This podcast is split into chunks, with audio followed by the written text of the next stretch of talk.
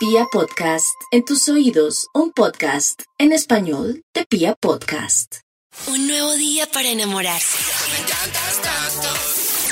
O para comenzar una nueva historia. Siento, siento, siento que te conozco de antes de hace tiempo. Cada día con su afán y cada corazón con buena vibra. Esta es Vibra en las mañanas.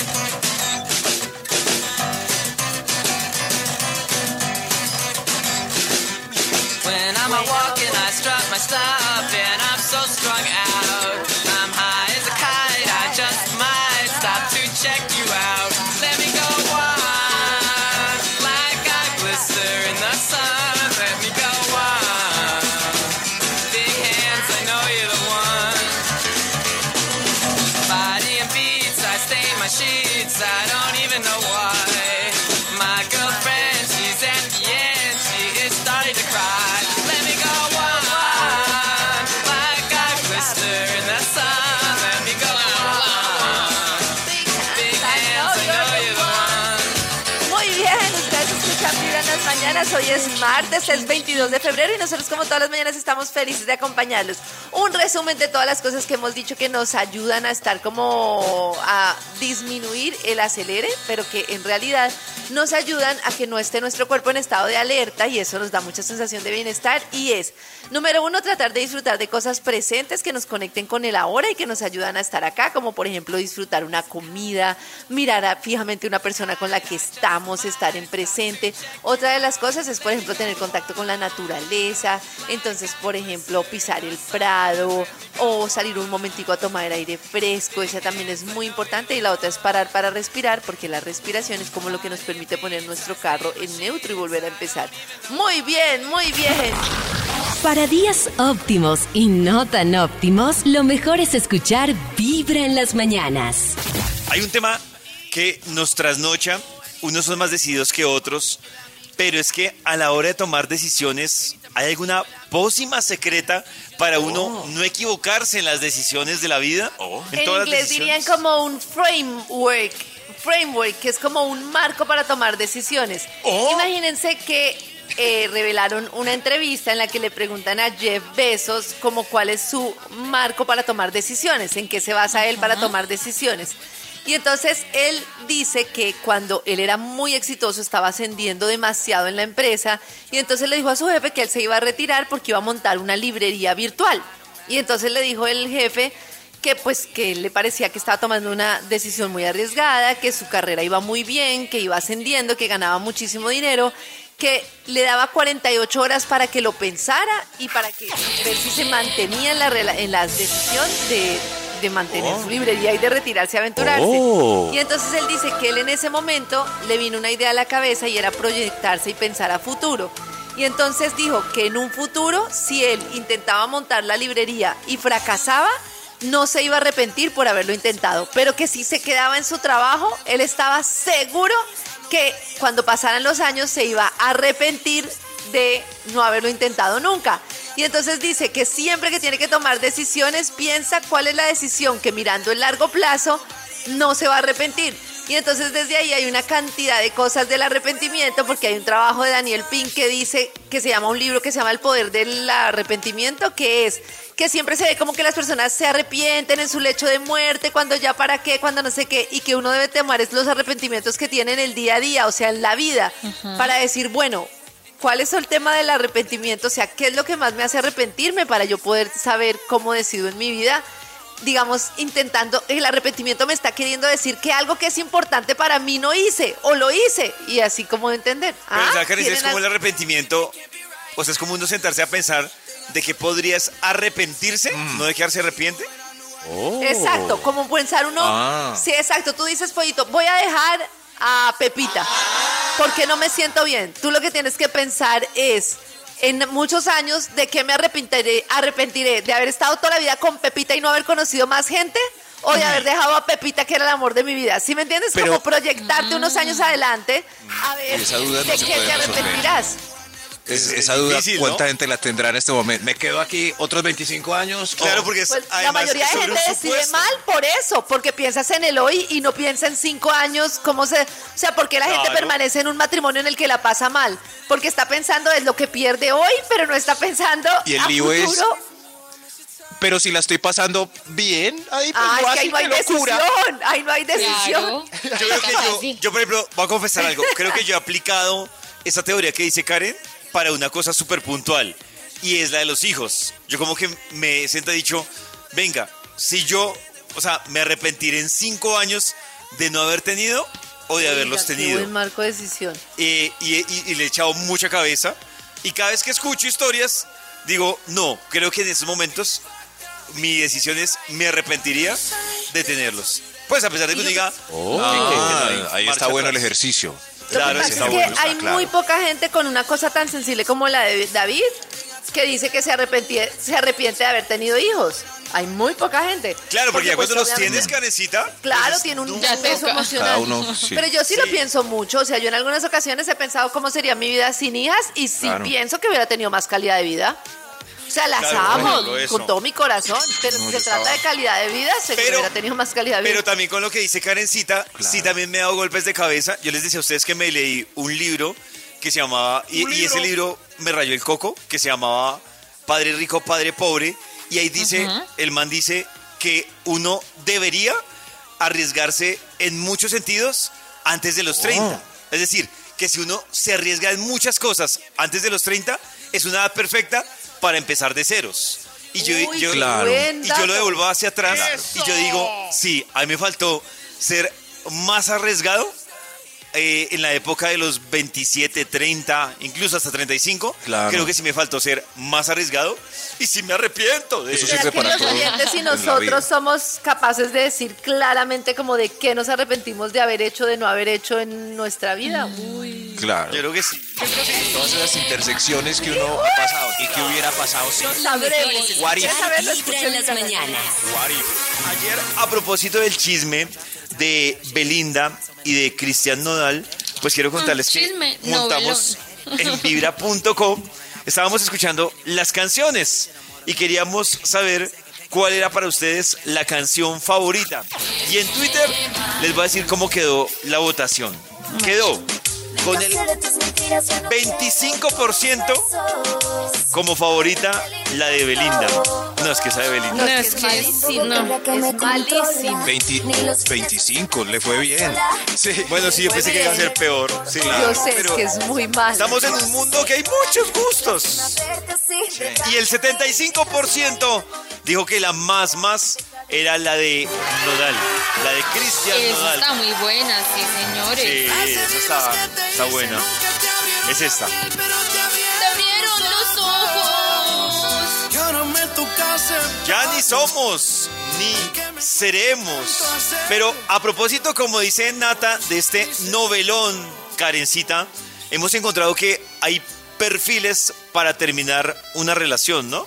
Sí, porque BuzzFeed, a propósito de Belinda y Nodal, sacó una encuesta para ver, ¿eres más como Belinda o como Nodal cuando terminas con alguien? Y la pregunta es, primera pregunta, ¿terminas siempre o te terminan? Uy. Me terminas. Eh, me termina. me Yo termina. termino. Sí. Sí. ¿Y Maxito? Mm, Pues no, pues eh, Pero no yo- muchas veces, pero por lo general eh, me he ido yo. Ve- sí, me- Maxi termina. ok. Pero yo, Bueno. yo les he hecho a ustedes una cosa. Ah, ya te traigo gastos. Por lo a La trampa, la trampa para que le Sí, terminen. Yo sé cómo es eso. Como Exacto. que botas la, en la Qué lanza horrible. para que ella te termine. Para que ella tenga como la que culpa te el otro. terminó, Es para poder Pero en dormir realidad tranquilo. tú ibas a terminar. Es para Qué poder dormir bobadas, tranquilo. Me parece muy tramposo. Escoge una canción de rompimiento de Nodal. Adiós amor, ya no somos ni seremos, botella tras botella y para olvidarme de ella. Una de esas. Botella tras botella. No, también botella tras botella o para olvidarme. olvidarme de ella. No está aquí Pa' abajo. de ella. La mía es aquí No, abajo. De verdad. Bueno, la nueva. Ya ni somos ni seremos. Está lista. Que vuelva a joderlo. Va a joder. Botella tras botella me parece chévere. Botella tras botella es la mía. Listo. Ahora una de Belinda o alguna frase, porque seguramente no conocemos las canciones. Luz sin verdad, lo siento, egoísta, ni Freud, ni Freud, ni tu mamá. Esa creo que es Luz sin gravedad. Egoísta. Si es la que más conozco de Belinda, es egoísta. Bueno, Luz sin gravedad, la mía. tu mejor aliado en un rompimiento. Ex jefe, el alcohol y la fiesta, las amistades y la familia o la rutina de autocuidado. Las amistades y la familia. El alcohol y La verdad, fiesta. el alcohol y la fiesta, pero no El me hace alcohol. mucho Rutina de bien. autocuidado, claro. mi rutina de autocuidado. A mí- como A nadie le importa. Bueno, tienen que escoger es el autocuidado o el alcohol. Eso de la, la Claro. familia no es un estorbo ahí. No, Claro. señor. No, para la Las salud mental es súper importante. Pero no lo hacemos. Bueno, les voy a decir, esto es un dibujo, entonces les voy a explicar mal explicado. Escoge un corazón roto. Entonces el primero es el corazón así como se ve físicamente, el otro es como un algodoncito rojo roto, el otro es como un celular dividido en dos y el otro es como un cartón rojo dividido en dos. El primero. El primero. Listo, yo también, el físico. Mm, ay, no Bueno, no importa. ¿Cómo cuánto tardas en superar un rompimiento? Uy, esto me parece clave. Nada, un par de Nada. meses, depende de cuánto haya durado la relación. Eh, bastante, la verdad. Bastante, la verdad. No, pero Nata, eso no. El primero no es, por ejemplo, un año y ahí va rebajando según la experiencia. O sea, el primero un año y el último ya 15 días. O sea, Max dice que entre No, más no uno está entusado, más pasa el más, tiempo- más disminuye No. el tiempo. Entre más tusas pasa. Claro. Eso. Si hay una con mucho dolor, la próxima ya importa un carajo, ¿no? No, No se aprende de eso. pero no sé, yo no he aprendido todavía. A mí me da duro. No, pero. Yo bueno, la verdad es que, es o que sea, a mí no me las muero, pero me da duro. A mí las tusas no me han dado por tiempo, sino realmente es como por, por intensidad de la relación. Entonces, por ejemplo, yo he tenido relaciones que a la semana, como que ya uno, bueno, eso iba a pasar.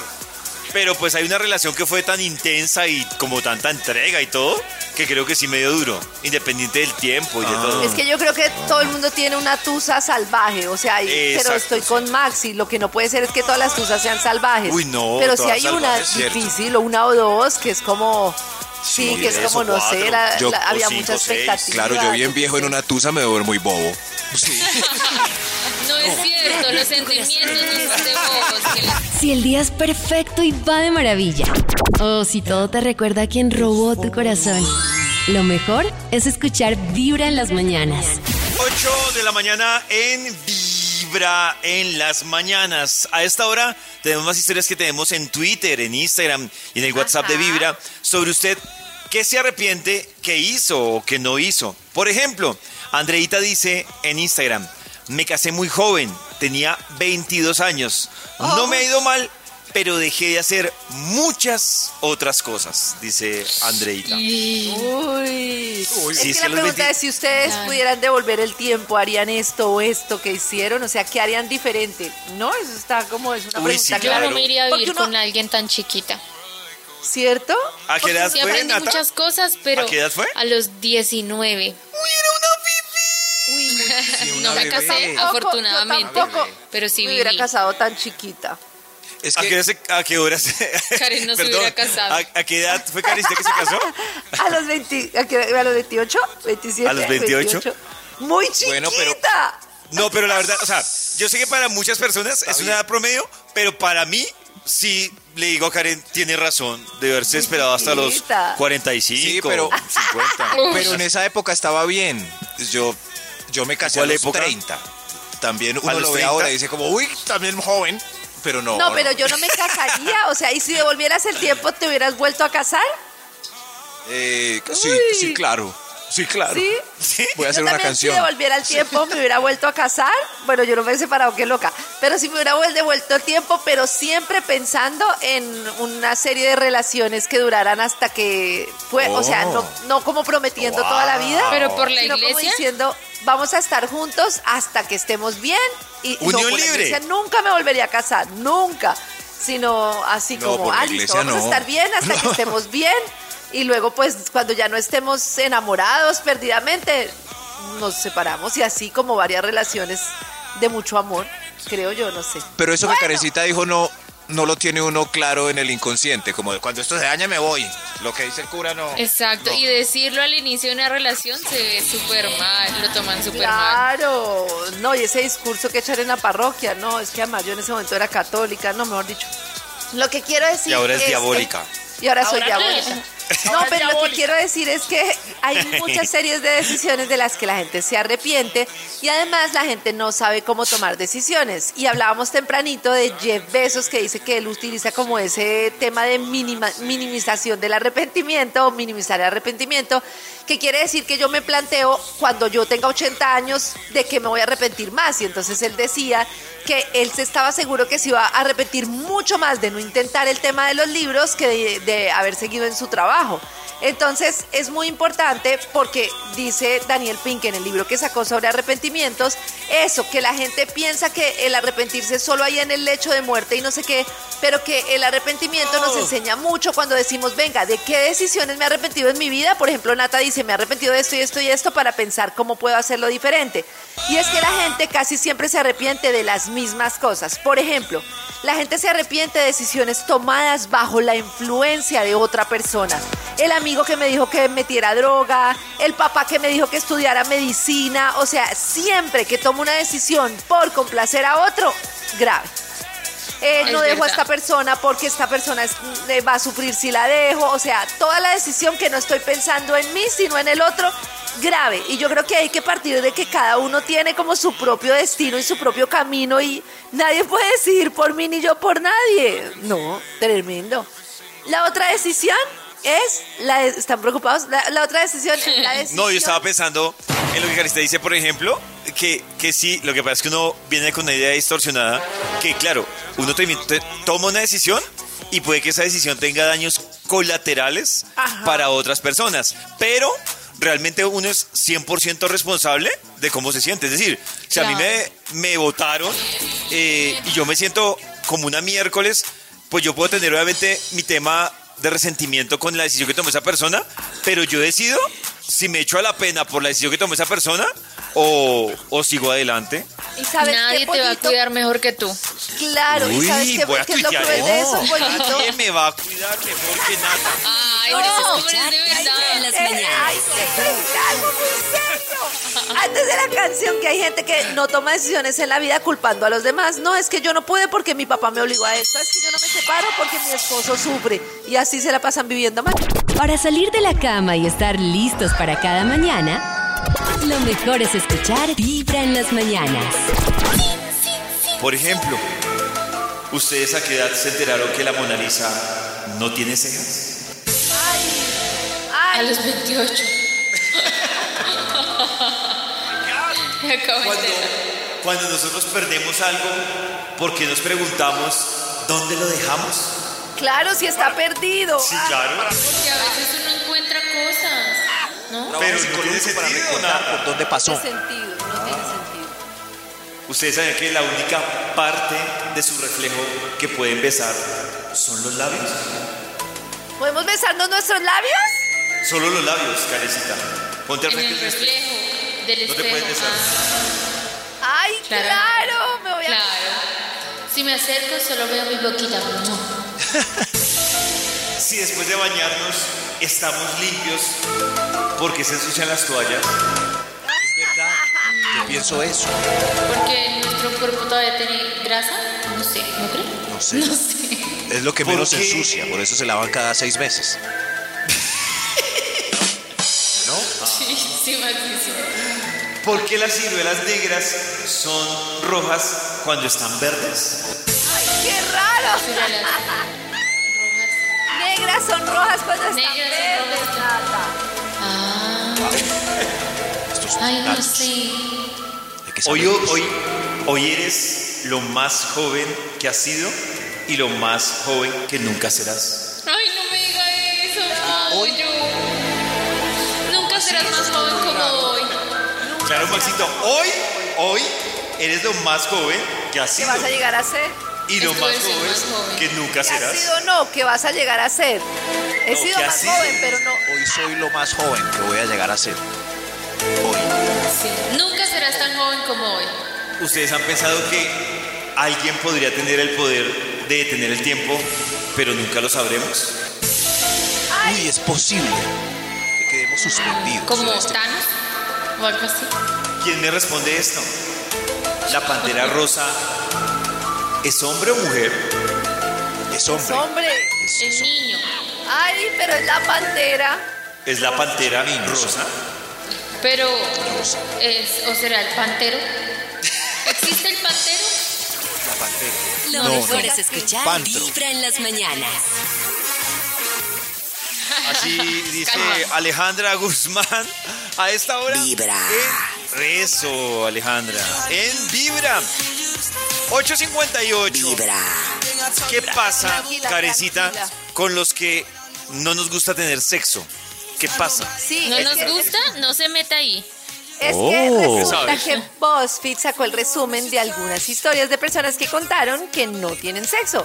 Entonces, dice, por ejemplo, esta historia, he sido célibe por cerca de 10 años, soy una madre soltera de 34 años de edad, mi relación con el padre de mi hijo estuvo llena de abuso y disfunción y después de mucha introspección me di cuenta de que casi cada relación que he tenido con un hombre ha sido dañina o abusiva de alguna manera. Me siento incapaz de confiar en los hombres o de permitirles entrar en mi vida de una forma verdadera. El celibato me ha hecho sentir empoderada, libre y a cargo de mi vida. Y pues me regresó el control cuando mi mundo estaba dando vueltas. Por otra parte, pues entre más tiempo soy célibe, también me siento más sola y frustrada, temerosa de nunca poder confiar en un hombre nuevamente. Sigo repitiéndome que el celibato es una decisión que estoy tomando y que también puedo retractarme de ella. ¿Mm? Pero, Tremendo. bueno, por ejemplo, Pero qué en esa historia que duro. Karencita manda del celibato de, de ella específicamente, ahí también hay una contradicción, porque finalmente el celibato lo está haciendo no por convicción, sino por temor, y sí le está generando un sentimiento de alguna forma de frustración, ¿no? Pero también dice que le ayudó a tener el control de su vida. De pronto ella dejaba entrar personas que le hacían mucho daño. Entonces fue Claro, Nata, por eso te digo que está tomando la decisión de ser célibe, es por temor, pero no por convicción. Y yo creo que pasa el tiempo y entre más pasa, mejor. Eso, por ejemplo, si tiene algún problema o tuvo un- una mala pareja y después se demora un año, dos, tres, cinco para volver a tener, es más bravo, es más bravo. Es que primero necesitaría confiar mucho en alguien. Y Claro. Claro, ella necesita estar bien como emocional, psicológicamente, Pero yo- antes de... Por la bueno, aquí todos estamos de, de psicoanálisis, pero es que por la historia que Karencita lee, es como si ella repitiera un patrón que la hace meterse con las personas equivocadas y volver al mismo sentimiento. Y dijo, no, pues yo la mejor forma de parar es no volver a hacer el amor. Claro. No me ha sido difícil ser célibe, es otra de las historias. Utilizando una analogía muy trillada, no puedes anhelar el chocolate si jamás lo has probado. Intercambias sexo por chocolate y pues ahí estoy yo, no siento que me esté perdiendo de nada. Básicamente estoy esperando tener sexo con alguien que no me haga arrepentirme de ello nunca. Uy, pero es que esto es muy jodido. Pero ella, ella sí se ve tranquila, ella lo ha Sí. decidido.